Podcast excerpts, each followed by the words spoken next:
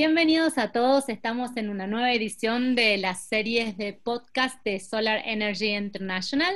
Esta es el segundo podcast que vamos a grabar en nuestra serie y estamos con dos invitados muy, muy especiales y muy contentos de estar hablando con ellos hoy. Em, por un lado tenemos a Edgar Ugalde, él es miembro activo de la industria fotovoltaica desde el 2011 y es cofundador del grupo CTW, un grupo internacional de empresas preocupadas e interesadas por marcar una diferencia ambiental en el mundo. Avolta Energy es la compañía dedicada a la generación de energía fotovoltaica enfocada en instalaciones comerciales e industriales y actualmente se desempeña como director general y miembro de su junta directiva. Hola Edgar, ¿cómo estás? Buenos días, Pia. Muchas gracias por recibirnos.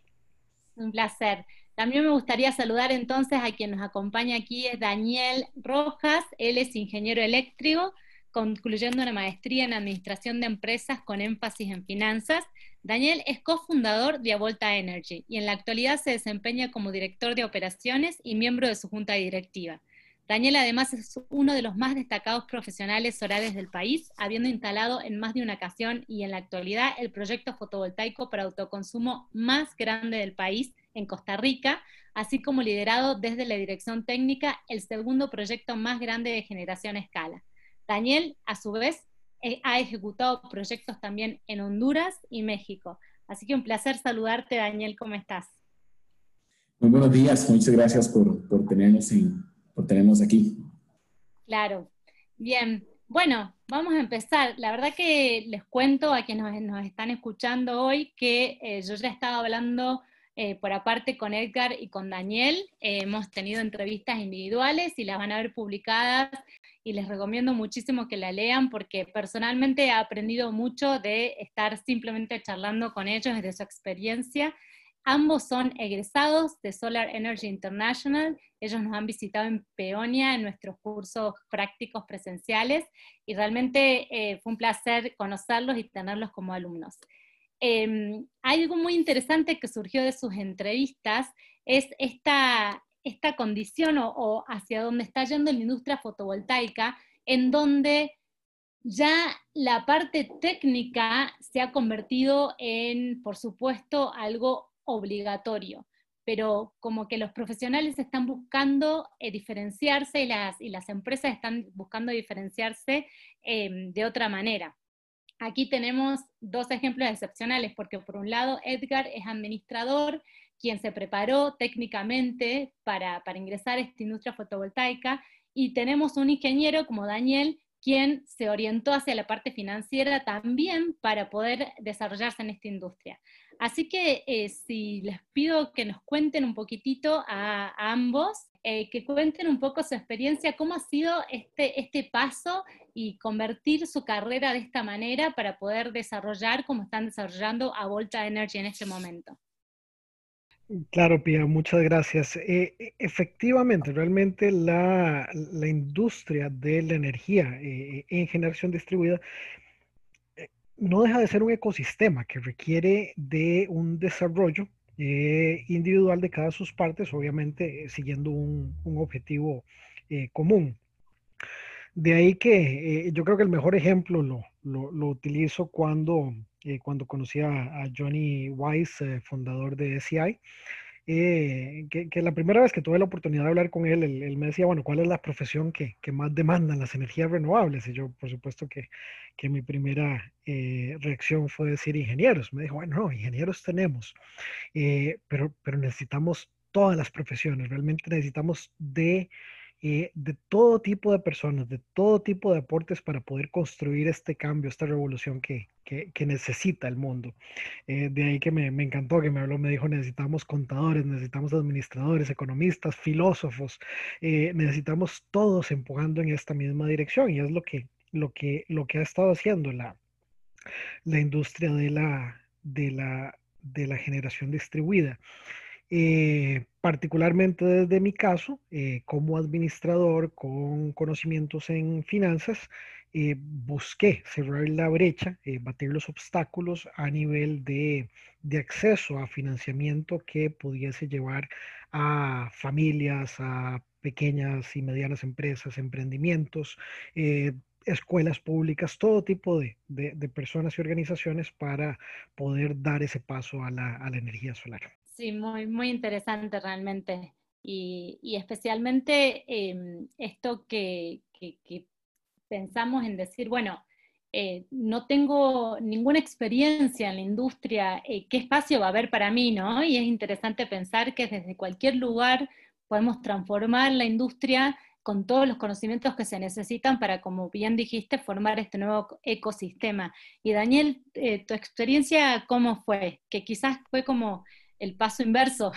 Tú ya venías con todo el conocimiento técnico como ingeniero y de repente te volcaste a la parte más financiera. Bueno, vamos a ver, yo eh, tal vez eh, complementando un poquito lo, que Edgar dijo, y bueno, tengo que ser claro, hace, hace aproximadamente unos ocho años que iniciamos en esto, era, al menos en Costa Rica, eran muy pocas las personas que tenían experiencia en, energía solar. Uno como, pues como ingeniero electricista tiene buenas bases. De repente es la mejor forma de verlo, tiene buenas bases para, para poder eh, analizar, interpretar y que facilite el, el, el, el aprendizaje. Pero claro, siempre hay, hay mucho todavía por, por recorrer. Actualmente tenemos mucho todavía por recorrer.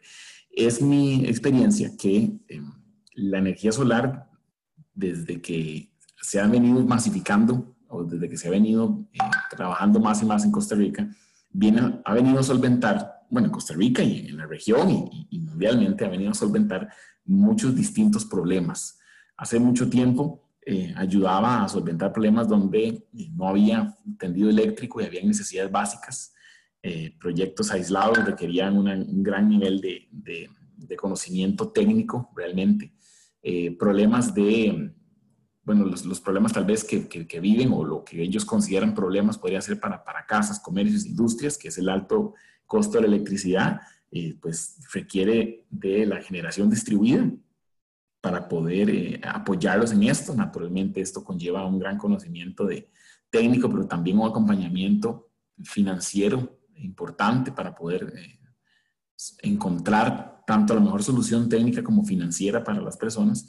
Y hoy en día más y más vemos, y aquí afortunadamente eh, vemos que en Costa Rica se ha, se ha visto más, eh, solventar problemas de, de, generación. Entonces son, son distintos los frentes que, que tiene la, la, energía solar y por eso la diversificación ¿verdad? del conocimiento que, se requiere y, por mucho la, pues esa, esa conversión que hemos tenido, bueno, que he tenido yo hacia el mundo de las finanzas y Edgar que tuvo en su momento hacia el mundo de la ingeniería, porque realmente es, es, mucho el conocimiento que se requiere, naturalmente no, difícilmente lo vayamos a poder lograr con una sola persona, se requiere de una gran, eh, de, pues de una variada gama de, personas y conocimientos para poder encontrar las mejores soluciones. Pero bueno, eso, eso ha sido mi, mi experiencia y lo que me, me impulsó a, emprender este camino hacia las, hacia las finanzas.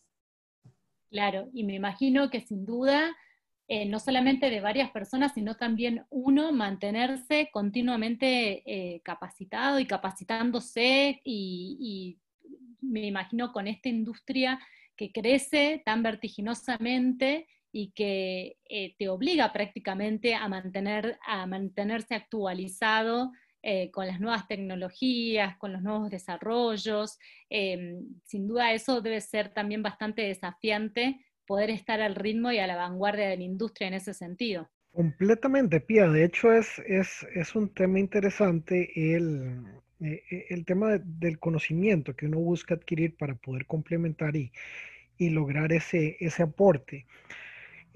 por ejemplo, eh, algunos de los, de los jóvenes eh, egresados de universidades, eh, en ingenierías particularmente, a la hora de, de buscar hacer carrera, su, primera reacción es decir, voy a ir a hacer una maestría en energías renovables. Tenemos muchas personas que están interesadas en ingresar al, al, sector de las energías renovables y, su primera reacción es, bueno, voy a, voy a buscar un posgrado, una especialización, cuando realmente para la industria es, es, es, ese, digamos, conocimiento, dirían en Estados Unidos, hands-on, ese, ese arrollarse las mangas, eh, eh, entender la tecnología, saber cómo funciona, eh, tener esa interacción con profesionales que están en el campo desarrollando proyectos, es realmente tal vez lo que puede traer mayor valor agregado, conocer los desafíos, los, los casos particulares. Em, de ahí que tenemos, a, por ejemplo, menciono a Daniel Rojas, un ingeniero eléctrico desarrollándose en el sector de potencia que eh, toma la iniciativa de integrarse a SEI y, le permitió en su momento, desde la perspectiva técnica, eh, atender proyectos que, de los que no había referencia. Eh, por ejemplo, Daniel llevó a cabo el proyecto de integración de energía solar fotovoltaica con el desarrollo del motor de plasma que, es, que se hace con fondos de NASA en la empresa Astra en Costa Rica. Eh, y también al mismo tiempo utilizando esa energía solar para producción de hidrógeno. Eh, realmente, eh, si nosotros buscábamos una referencia de quién más ha hecho un proyecto de desarrollo de motor de plasma en conjunto con generación de hidrógeno, no íbamos a encontrar algo, pero bueno, el, no íbamos a encontrar algo parecido a nivel mundial. Es, es realmente esa interacción, ese poder comunicarse con profesionales, en este caso los instructores de, de SCI, poder tener intercambio con gente que ha hecho proyectos desde el Himalayas hasta, eh, hasta proyectos de eh, off-grid, eh, altamente complejos, híbridos, etcétera. E, ese intercambio realmente es lo que suma más hacia, hacia el conocimiento técnico. Posteriormente, tal vez sí nos interesa más un, posgrado que nos ayuda a entender cuál es el lugar y el balance en, en, la matriz energética de las energías renovables, pero eh, eh, pasa mucho que, y, muy usualmente los, jóvenes profesionales están buscando eh, ir a entender el macro cuando, cuando realmente en, el campo, eh, en, el campo de batalla, eh, se podría decir hay mucho todavía valor por ir a agregar, hay mucho que, trabajo que ir a hacer. Bueno, la próxima pregunta que quiero hacerles tiene dos partes. Una es que me cuenten ¿Qué fue lo más extraño que les pasó cuando comenzó comenzaron a trabajar en la industria solar? ¿Y qué es lo que les sorprende que no haya cambiado hasta ahora?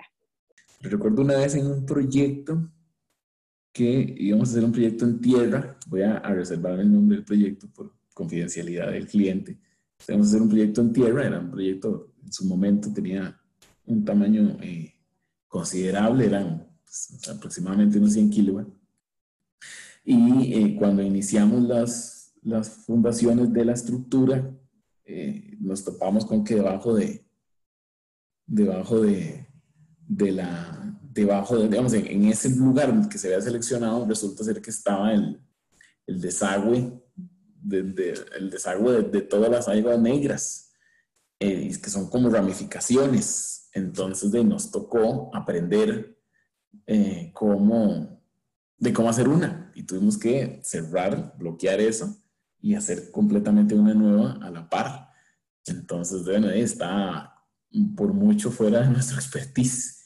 Pero bueno, lo hicimos mucho, eh, lo hicimos muy bien, pero sí, sí recuerdo que ha sido como lo más, así, el imprevisto más, más grande que, que hemos tenido y, y, que realmente nos, nos, tomó por sorpresa, pero bueno, lo, lo, lo pudimos sacar adelante. Bueno, creo que Daniel es muy elegante y, vale la pena ampliar un poquito más esa experiencia Daniel, que no es la más extraña mía, pero, pero bueno, en ese drenaje ellos hicieron un montículo de, de, de, de, tierra, todo lo que se drenó en ese momento. Eh, yo llegué eh, en días posteriores al proyecto, eh, Daniel no estaba en ese momento y, vi un montículo de tierra al que dije, mira, qué maravilla subirse ahí arriba para ver el proyecto. Entonces subí eh, gateando, digamos, con mis manos ese, ese montículo de tierra y después me explicaron lo que, en lo que me había subido. Entonces cuando Daniel llega se, se pone verde, morado, todos los colores y, y, bueno, realmente como se tratan pacientes eh, eh, infectados es poco como, como la gente se mantuvo alejado de mí mientras yo pude ir a, a, resolver la situación. Pero eh, no, extraño, son cosas interesantes. Realmente de, de, mi parte lo extraño es, es lidiar y, y, digamos, interactuar con, con, con el con el, con el usuario final, con el cliente. Al final de cuentas, la, la gente siempre lo sorprende a uno eh, desde cosas positivas que le agregan valor, desde la parte emocional que muchas veces le, impacta a uno y lo lleva a hacer mejor su trabajo. Pero eh, eh, también lo que nunca se me va a olvidar, y yo dije, ok, esto tenemos que hacerlo mejor cada día. recuerdo cuando, cuando estaba iniciando el primer startup de energía solar, em, nos fijamos cuál era la, meta final, era, lograr el financiamiento al 100% de proyectos donde la gente no tuviera que endeudarse eh, hipotecando su casa o, o, prendando su carro, sino que, respondiera el mismo sistema. Y, entonces literalmente llevamos una solución al mercado de, de, ok, se lo financiamos al 100%, lo paga con sus ahorros, eh, respaldado únicamente por el, sistema, eh, está literalmente nada más de firmar aquí. Y, trabajamos eh, ese modelo durante, durante más de un año. Eh, cuando finalmente lo llevamos al mercado, nunca nos esperamos eh, que la objeción iba a ser, no, no les creo. si ustedes me dicen que no tengo que pagar nada, que me va a generar ahorros, que el flujo de caja me queda positivo, y, y, me dicen que no tengo que poner a responder la casa, simplemente no les creo. Entonces, el mensaje claro fue, esto va a ser una, un tema de reinventarse, de, de, de, de poder tener una comunicación muy, muy clara, muy abierta y, y, bueno, es, las experiencias que nos, que nos traen. Lo que, eh, para contestar la otra parte de la pregunta, ¿qué es lo que no ha cambiado? Eh, hay o sea, uno aprecia realmente que, que, los que integran esta industria están conformados de, de personas que ven el valor eh, al sector productivo, el valor económico que trae la generación eh, distribuida las energías renovables a la, economía eh, de los países o incluso a la economía mundial. Eh, y uno encuentra grato cuando encuentra a los profesionales que entienden eso, pero también entran a la industria con el corazón. Y eso es, e, eso es algo que no ha cambiado y espero que nunca cambie, que, que uno encuentre esa interacción y uno encuentra sumamente grato eh, conversar con, con, con, gente así, trabajar con gente así. Y, bueno, que es una de las cosas que, que, yo siempre menciono que, que, he encontrado con SI. SI particularmente tiende a, a atraer gente eh, que, que entra a esto con unas ganas de hacer un cambio positivo y tener un impacto positivo. Personalmente también, a mí me ha pasado mucho vivir eso, em, viniendo de otras, de haber trabajado en otras industrias eh, muy distintas que entrando a la industria solar em, te encuentras con personas muy, muy apasionadas y que de por sí ya la gran mayoría tienen en mente un, final, un objetivo eh, mucho más, em, ¿cómo decirlo?, humano, mucho más em, una preocupación por el planeta, por el bienestar, por el futuro. Eh, y eso ya hace desde, desde el comienzo que, que la industria no sé, que las personas con las que te relacionas sean maravillosas. Claro, hay, hay de todo, ¿no es cierto? Pero particularmente hay una gran cantidad de profesionales que miran hacia el futuro de esa manera y es, muy lindo poder interactuar y conocer y aprender de ellos. Em, ¿Creen que hay algo en la industria que no ha cambiado y debería cambiar? Mm, vamos a ver, yo diría, tal vez no es tan positivo como lo, como lo, como lo que mencionó Edgar, es que aún de vez en cuando me topo con eh, algunos proyectos o, o en alguna cotización o conversación con un cliente que han recibido eh, la sugerencia de que no es necesario solicitar los permisos para poder llevar a cabo el proyecto. En Costa Rica, vamos a ver, es en, una gran cantidad de las ocasiones, el permiso es indispensable para, que, para, para poder obtener los retornos. Pues no tanto el permiso, el permiso lleva a tener eh, el intercambio de excedentes y el neteo simple que uno requiere para poder adquirir los, la rentabilidad del proyecto. Y aún todavía me topo en algunas ocasiones esas, esas recomendaciones. Y un cliente verdaderamente convencido de que no es necesario lo cual es, es, eh, pues es un poco triste, ¿verdad? naturalmente nosotros llevamos a cabo todo un proceso de, de ¿cómo se dice? De alinear eso, ¿verdad? Pero bueno, creo que eso, eso es algo que, que es triste, que todavía de vez en cuando me lo topo. Pía, tal vez si me permitís mencionar algo em, que, me parece importante. Eh, vamos a ver, dentro de las cosas que, que, uno, que uno quisiera ver cambiar, bueno, probablemente la, la, mayoría de nosotros nos gustaría hablar sobre cómo las empresas distribuidoras, las empresas generadoras de, eh, y distribuidoras de energía eh, ven a la energía solar eh, como su competencia, pero bueno, mucha gente tiene capacidad de desarrollar ese tema de manera más elocuente. Eh, tal vez creo que, que, a mí personalmente las cosas que me, me encantaría ver es que los, los instaladores, los, los desarrolladores de proyectos, tomemos una actitud diferente, concienticemos y, entendamos nuestro lugar en, en este ecosistema. Realmente y, lastimosamente vemos mucha gente que entra eh, y ve eh, el desarrollo y la ejecución de un proyecto como tal como algo transaccional. Le vendió unos paneles solares y un inversor a, tal cliente. No, realmente este no es el tema. O sea, a la hora de nosotros eh, elegir los equipos que vamos a darle a un cliente, que vamos a instalar, a la hora de tomar decisiones de los materiales eléctricos que vamos a utilizar, la manera en que vamos a instalar, incluso la misma estética eh, con la que va a quedar esa instalación, deberíamos tomar una perspectiva diferente. Realmente son temas de largo plazo, son temas de impacto. Y, de las cosas que me gustaría cambiar es, ver a, este gremio al que pertenecemos, a, las empresas instaladoras, todos tomar conciencia de que no es, una, no, es una, no es una carrera de velocidad de instalar y, y salir de ahí. No, es, es iniciar un proyecto del cual ojalá demos acompañamiento durante mucho tiempo, mucho más allá de una década. Eh, e, eso sería realmente transformador en nuestra industria. Y hablando de, bueno, de, esto, mirando hacia el futuro y pensando también en, la tecnología y en cómo va avanzando. Em, en su experiencia, eh, ¿cómo creen que la tecnología cambió las reglas para desarrollarse exitosamente ahora en la industria solar?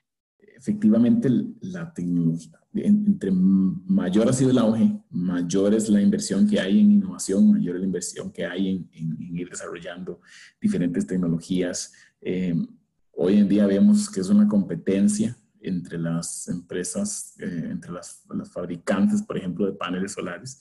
Uno siempre tiene que estar eh, al día con las distintas nuevas aplicaciones, con las distintas eh, tecnologías de los inversores de paneles solares para uno siempre poder encontrar la solución personalizada para la necesidad de un cliente.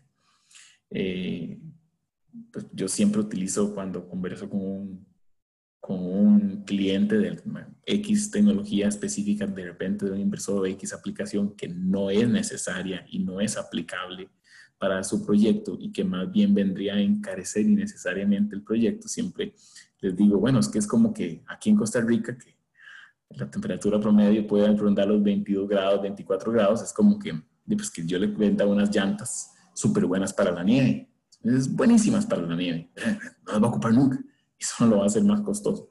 Entonces creo que sí, siempre hay que estar eh, muy al tanto porque eh, especialmente la manera en la que se publica, que se mm, promocionan estas distintas tecnologías y aplicaciones, son muy convincentes, pero siempre hay que tener, siempre hay que saber interpretar para lo que se requieren. Entonces es una línea muy delgada el poder identificar y entender que no todo lo que sale nuevo al mercado eh, sirve y que no todo sirve para todos, como bien eh, decís vos, que hay que saber entender la necesidad y dar exactamente a esa persona lo que necesita sin tener que gastar de más en la última tecnología que ha salido. Y mm, ya para ir terminando, tengo la última pregunta. ¿Qué creen que van a tener las compañías, los negocios de energía solar en 10 años que no tienen ahora? ¿O cómo ven la industria de aquí a 10 años? Bueno, bien, realmente es una excelente pregunta. Mm, tal vez como en preparación a, la, a, la, a, la, a, esa, a esa pregunta me, me puse o, visualicé qué pasa si me hubieran preguntado esto en el 2000 eh, o en el 2010 eh, eh, para pensar qué contesta uno ahora en el 2020 sobre, sobre una industria que ha cambiado tanto, que, que, que ha desarrollado. Y realmente creo que lo que tengo es la, la certeza de que no, no sé dónde va a estar la industria. Realmente, eh, si algo nos ha enseñado en los últimos 10, incluso 20 años, es, es que esto es una revolución. O sea, realmente es una revolución a la que se han sumado eh, eh, millones de personas, eh, empresas que han estado dispuestas a invertir en investigación y desarrollo. Creo que, que, estamos viviendo ahora el cambio a los sistemas de soluciones de almacenamiento, reducción de, picos, peak shaving, em, junto con muchas otras soluciones de eficiencia energética que, que, están saliendo al mercado y vamos a ver y nos van a maravillar en los próximos meses y, y, años. Eh, de ahí también que como nos lo ha enseñado esta historia de estos últimos años, eh, la industria avanza a, pasos acelerados y agigantados, eh, indiscutiblemente gobiernos y las instituciones ya establecidas de alguna manera tratan de, de, crear un marco regulatorio para ese cambiante eh, esa cambiante dimensión tecnológica, esa, esa cambiante dimensión de, de, del cambio que exige el usuario. Y, entonces no, nos va a sorprender hacia dónde vamos. De ahí que, de ahí que realmente lo, lo esencial de la industria es que esté compuesta por, por, gente que está dispuesta a sumarse a ese, a ese cambio, a actualizarse, a a, digamos, a montarse en esa ola o en ese tren que, que, que, ya no se puede detener. Entonces nos toca realmente eh, ser líderes, eh, más bien facilitar y, y, buscar una manera colaborativa con las instituciones establecidas, con las empresas distribuidoras, poder eh, llevar ese cambio por el bien común. Entonces la, la, certeza es que no, no, no, no sabemos. Hay, hay, tanto que está sucediendo, es tan emocionante el, el, tiempo en el que estamos viviendo que, que, que, que, que, ni el más aventurado creo que podría atinar dónde vamos a estar en 10 años, pero me emociona mucho la perspectiva de poder ver eh, y poder ojalá hablar con vos en 10 años y decir, eh, mira, e, estas eran las cosas que nunca nos imaginábamos que íbamos a, a estar viendo y viviendo. Yo la, yo la, la pregunta la, la, interpreté de repente un poquito distinto o, la, me imaginé la respuesta un poquito diferente a la de Edgar, porque 10 em, años es mucho tiempo, ¿verdad? Pero si yo analizo un poquito lo, lo que ha sido mi experiencia de eh, la, la, evolución que ha tenido la energía solar y lo que ha generado en las personas, es que eh, conforme las empresas hacen su esfuerzo por ir generando awareness no solo de los beneficios de la energía solar, porque, sino como de, las, de la realidad de, de, su, de su, consumo eléctrico, porque van de la mano. Cuando uno eh, inicia un proceso con una persona que está teniendo su primera experiencia de la energía solar, tanto, uno, tanto es lo que uno le enseña de los beneficios de la energía solar como, como tiene que también evidenciar cuál es su perfil de consumo, eh, de repente la realidad del costo de la electricidad o lo que representa para ellos. Eh, eficiencia energética también, uno tiene que hacerles ver que podrían ser más eficientes, en muchos casos demostrarles que están siendo muy poco eficientes. Y, y en los años que han transcurrido y los años que vienen y, y lo que hacemos hoy en día, ha generado una gran conciencia de, de esto. Y lo que ha provocado es que vemos hoy más, más y más, vemos, por ejemplo, que las nuevas edificaciones ya se planean con energía solar, eh, se planean de una vez con implementando medidas de eficiencia energética. Eh, además, vemos también cómo, bueno, la movilidad se ha transformado mucho. Vemos eh, bicicletas eléctricas, motocicletas eléctricas, carros eléctricos. En 10 años yo lo, lo veo como una realidad. Entonces yo me, me, imagino cada casita ya con sus paneles solares. Y es, y es que viene a modificar todo, ¿verdad? E incluso, incluso hasta podemos irnos más futuristas, implementar eh, eh, el Internet of Things para, para, para, los electrodomésticos, el consumo eléctrico que, que tiene, tenemos que, que esto eh, conlleva, no que lo aumenta, pero, pero nos hace ser un poquito más conscientes de... Eh. Entonces yo, yo me imagino pues, muy futurista, 10 años, me imagino todas las, si lo hablo desde, el punto de vista residencial, me imagino las casitas con su cargador eléctrico, sus paneles solares para pensar que esa energía tiene una trazabilidad completamente verde. Em, me imagino sus casas con, con, LED, ¿verdad? Para disminuir el, el costo eléctrico. Eh, sistemas de refrigeración más eh, em, eficientes. Imagina a las personas siendo mucho más conscientes del consumo eléctrico y, y, hace muchos años tuvimos que empezar un proceso donde la conciencia se le generaba a las personas desde un punto de vista económico. Por supuesto que sigue siendo el incentivo más grande, pero también hemos, hemos visto cómo el incentivo eh, de sostenibilidad ha aumentado. hace algunos años, naturalmente, desde un punto de vista economía, era el incentivo más fuerte que impulsaba, pero hoy en día vemos cómo ha empezado a subir el, el, de desarrollo sostenible. Y es el que yo siento que va a ir, que va a ir eventualmente generando incluso una mayor aceleración de, de este cambio.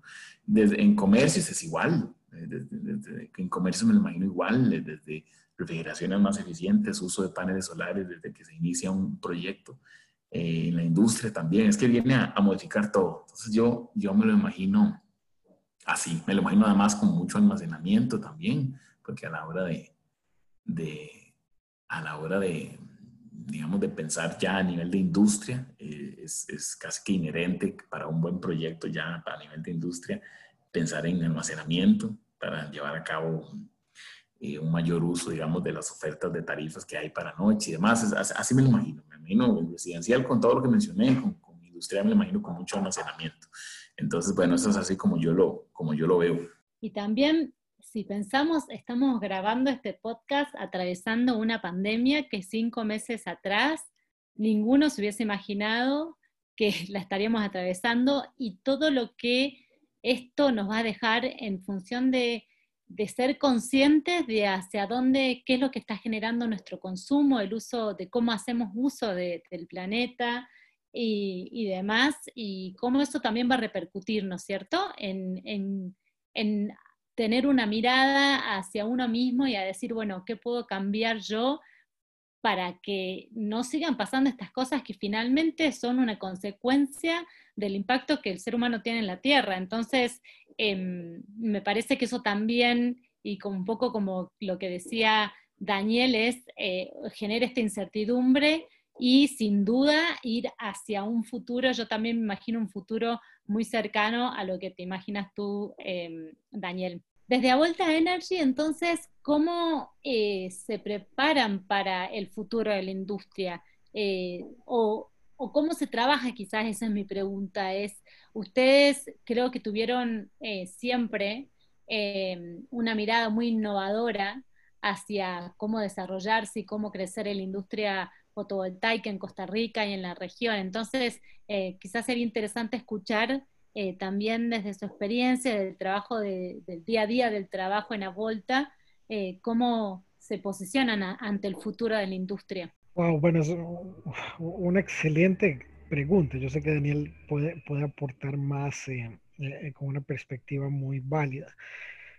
Eh, eh, el futuro en este momento realmente es, un, eh, es, es, realmente un término sumamente amplio. En este momento, en, en, una actualidad inimaginable, como lo, lo mencionabas anteriormente, Pía, em, en este momento nos, las empresas, desde un punto de vista empresarial independiente de, de la industria, nos preparamos para, para ajustarnos a estos tiempos y poder salir adelante, salir adelante fuertes de, de, lo que vivimos actualmente. Eh, como a Volta, eh, o en a Volta como tal, creo que, creo que si algo nos ha dado esta, eh, esta experiencia ha sido ya la capacidad de reaccionar ante, ante poder comercializar y canalizar tecnologías innovadoras, siempre fieles a nuestros principios, a nuestra visión nos encontramos en una, y, nos vamos a seguir encontrando en una posición de poder ser líderes responsables, que es lo que necesita eh, cualquier industria, de poder llevar responsablemente tecnologías innovadoras que agregan valor al mercado, que agregan valor a la vida de las, de las personas, a, a, los sectores productivos que, que tan importantes son para la economía. Entonces, a Volta seguirá encontrando la manera de poder llevar valor agregado, eh, todo a través de un filtro y los vehículos que, hemos encontrado a lo largo de, todo este tiempo, que van a ser eh, soluciones inteligentes, no solo en función de la tecnología, sino en la función de cómo la gente adquiere esta tecnología, cómo la gente puede tener acceso, eh, adquirirla, para que eh, poder darles una mejor calidad de vida. Creo que siempre va a ser el, el, modelo, al final de cuentas, es nuestra filosofía, esto es nuestra forma de, de vida y y, me parece que, dentro de las reacciones normales que tiene el mundo empresarial eh, y, la táctica que debe manejar cierta empresa, el, mantenerse fieles a esos principios, a esa filosofía, es, ah, eh, va a ser siempre el enfoque de la organización. Como una nota muy, pequeña, de repente no constituye puntualmente una, una gran estrategia, pero sí es una, una, es una forma en la que nosotros nos gustan hacer las cosas. Eh, nosotros hemos visto más y más clientes informados. Nos gusta mucho ver cómo el cliente hoy en día se vuelve mucho más eh, sofisticado, ha leído mucho, existe mucho recurso afortunadamente disponible para que las personas lean y puedan emitir criterio, puedan generar su propio criterio respecto a la energía solar, respecto a, los distintos aspectos que, que conforman un, proyecto, desde, llámese desde, desde equipo hasta eh, modelos financieros necesarios. Eh, y como lo mencionamos hace algunos minutos, la tecnología, la industria avanza muy rápido.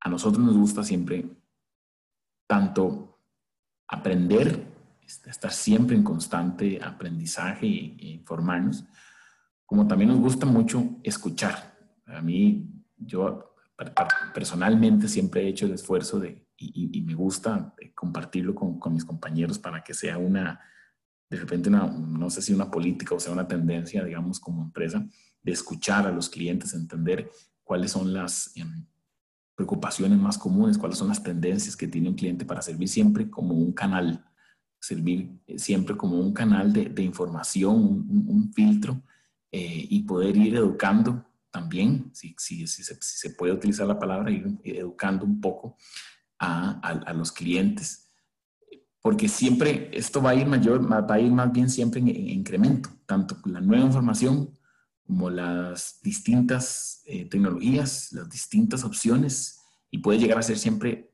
puede llegar a ser abrumador para, para un cliente. Y nos gusta siempre eh, entender qué es lo que un cliente busca, qué es lo que un cliente quiere, qué es lo que le, le preocupa, y nosotros poder servir siempre como ese, ese canal entre toda esa información y todas esas opciones y poder llegar a, a, converger en, en, en, en, un mejor proyecto. Y eso es una forma también en la que nosotros nos preparamos. Muchísimas gracias, Edgar y Daniel, por sus palabras, por acompañarnos en este podcast. Fue muy interesante hablar con ustedes nuevamente y espero que todos los que nos escuchen también se lleven algo y de su experiencia y de bueno de su conocimiento y felicitarlos también por el excelente desarrollo que llevan adelante con Avolta Energy y el gran camino que recorrieron desde que dejaron eh, el, aula de SCI en Peonia eh, cuando los conocimos. Así que muchísimas gracias por su tiempo. Pia, muchas gracias por, por permitirnos compartir con, con vos, con, con SEI en, en, este, en este proyecto. Muchas gracias. Bien, muy agradecidos, muchas gracias eh, eh, nuevamente y ojalá que todos podamos seguir en, en la lucha.